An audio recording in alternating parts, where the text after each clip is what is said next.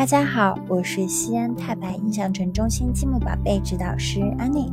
今天要给小朋友们带来的故事叫做《学会拥抱》。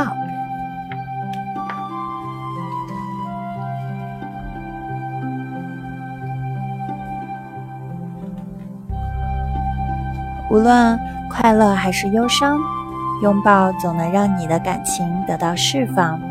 但拥抱也有很多讲究。你有必要知道，拥抱别人时不能太用力，比如说，嗯，哎呀，会疼的，对不对？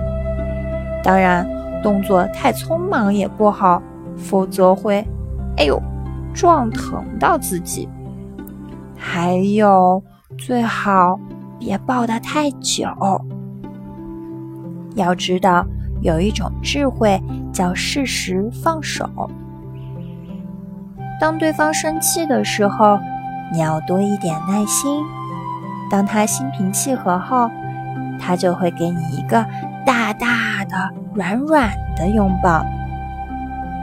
有些家伙非常的羞涩，还有些家伙很难靠近。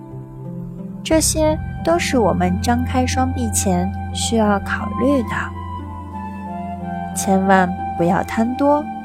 一下子将你的拥抱强加给很多人，有时或许他想要的只是你那紧握他并温暖他的手，亦或是一个轻轻落在他脸颊上的吻。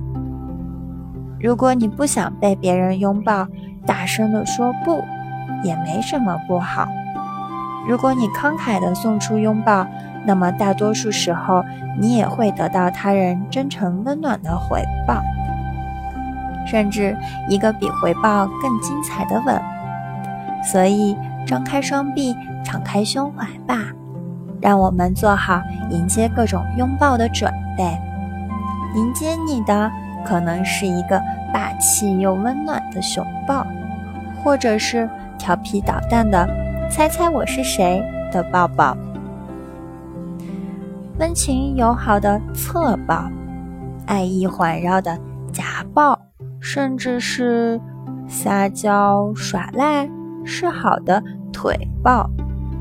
有的拥抱会显得很生硬，而有的却温软香甜，像美梦一样。